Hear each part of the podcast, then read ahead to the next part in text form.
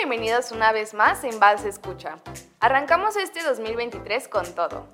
Este año les traemos nuevos temas para informarles, debatir y platicar. Mi nombre es Janelle y junto a Carla te estaremos contando el día de hoy sobre los avalúos más sorprendentes que se han hecho, tanto famosos como experiencias que han tenido nuestros invitados del día de hoy. Somos una empresa innovadora y de prestigio con experiencia en la práctica de avalúos. Inval se escucha, conoce y aprende. Así que vamos a iniciar, pero antes les presentamos a nuestros invitados del día de hoy, Fernando Mir y Elizabeth Millán. ¿Cómo se encuentran el día de hoy?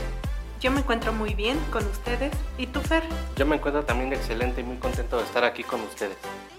Pues muchísimas gracias por acompañarnos y para empezar con el tema queremos preguntarles, ¿en qué consiste una evaluación y es cierto que se puede evaluar lo que sea? Sí, claro. De hecho, la evaluación viene de una raíz y viene de la acción de evaluar y evaluar o valorar es determinar el bien de una cosa o algo. Por lo tanto, un avalúo es eh, prácticamente el resultado de un proceso de estimar el valor de un bien inmueble. Así como lo dice mi compañero, es bueno establecer que tiene un valor, determinar un dictamen. Nosotros podemos establecer un concepto más general. Y en efecto, sí podemos evaluar de manera económica o monetaria y también de manera simbólica. Ahora teniendo más claro lo que es una evaluación y que en realidad casi todo se puede evaluar, ¿cuáles son las evaluaciones más comunes que hace la gente y cuáles son las más fuera de lo común que les han tocado?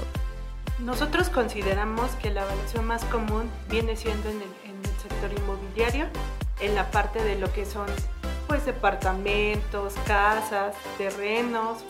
Eso es de lo más habitual que se puede estar evaluando hoy en día. Es correcto, yo también considero que en el ramo del mobiliario es lo más común que se llega a evaluar. Y de ahí, si tocamos el tema ya de lo más fuera de lo normal, en mi experiencia les puedo platicar sobre un complejo turístico que me tocó evaluar. Este tenía torres de departamentos, lotes para vivienda, hotel, centro comercial, campo de golf e incluso una marina. Por lo tanto, el llegar a, una, un criterio sobre todo de este inmueble pues fue bastante difícil, pero eh, mi experiencia les puedo platicar que fue una experiencia totalmente satisfactoria.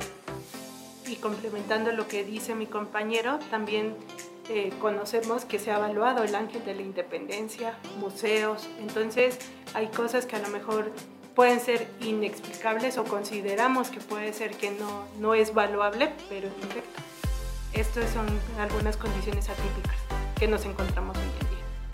¿Y les ha tocado alguna evaluación sorprendente o fuera de lo común, ya sea aquí o de alguna otra parte del mundo? Pues sí, como lo comenté, el monumento a la independencia, es decir, el ángel, pues es algo que no se evalúa tan común ni tan recurrente como hoy en día. Complementando aquí el, comentario, pues sí, de hecho tenemos también la evaluación de arte, de pinturas este, famosas o incluso de los mismos escritores. Eh, por lo tanto, y al ser eh, artefactos de valor incalculable, ya sea por la historia, técnica o por quién la realizó, me parece muy interesante ver eh, la forma en que son valoradas para llegar a una cifra monetaria para efectos de seguros. Les puedo comentar que hace poco, de hecho, vi un documental, eh, se llama El secreto de Mona Lisa, si lo pueden ver, está en YouTube. Eh, es bastante enriquecedor eh, poder ver este tipo de, de, documentales.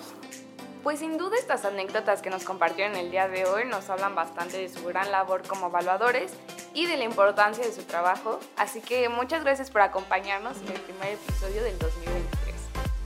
Al contrario, muchas gracias por invitarnos y pues les deseamos un feliz año. Igualmente feliz inicio de año y les agradecemos mucho el espacio.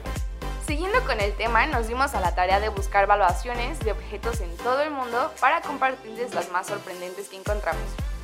Una de las más conocidas es el cuadro Shot Stage Blue Marilyn, que es el icónico retrato de Marilyn Monroe hecho por Andy Warhol. Es una de las obras de arte estadounidenses más caras y fue subastada por 195 millones de dólares. Esta obra fue pintada en 1964 y la fuente de inspiración para Andy Warhol fue una simple fotografía de Marilyn Monroe. El comprador y propietario de esta obra es Larry Gagosian, dueño de una cadena de galerías de arte. Siguiendo con objetos, ¿sabías que hay unos zapatos que cuestan 17 millones de dólares? Estos zapatos llamados de Passion Diamond Shoes son únicos en el mundo, fabricados por la firma Yada Dubai. Estos zapatos llevan dos diamantes grandes de categoría flawless, considerados así por su rareza y pureza.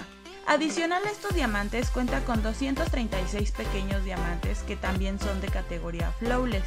El presidente ejecutivo de la joyería comenta que sí existen posibles compradores, y esa es la razón por la que se crearon estos zapatos. ¿Y tú, tendrías unos zapatos así de caros? Sigamos con la lista. Y no solo hay objetos, sino también hay famosos que aseguraron partes de su cuerpo, como este Daniel Craig, el actor británico conocido por su papel de James Bond, aseguró todo su cuerpo por 9.5 millones de dólares. Esto debido a las acrobacias que requería hacer durante el rodaje de las películas de James Bond. También está el caso de la actriz Julia Roberts, que tiene asegurada su sonrisa en 30 millones de dólares. ¿Puedes creerlo? También la famosa modelo Heidi Klum tiene aseguradas sus piernas por 2 millones de dólares. No obstante, una de ellas cuesta 200 mil dólares solamente por tener una cicatriz. Recuerda que las valuaciones estiman el valor real de un bien, así que si estás pensando en asegurar tus zapatos más valiosos, tu automóvil o alguna joya, puedes acercarte en Balsa. Somos la empresa líder en servicios valuatorios, brindamos soluciones y construimos confianza. Comparte este episodio si te gustó y coméntanos si conoces alguna evaluación extraña o sorprendente que hayas escuchado. Muchas gracias por escucharnos y esperamos nos acompañes a lo largo de este año. Mi nombre es Janet y yo soy Carla. Y te invitamos a que actives la campanita para recibir notificaciones de cuando subamos un nuevo episodio. Nos puedes escuchar en Spotify, Apple Podcast, Google Podcast y Amazon Music. Y recuerda, Inbalsa es tu mejor elección en avalúos. ¡Adiós!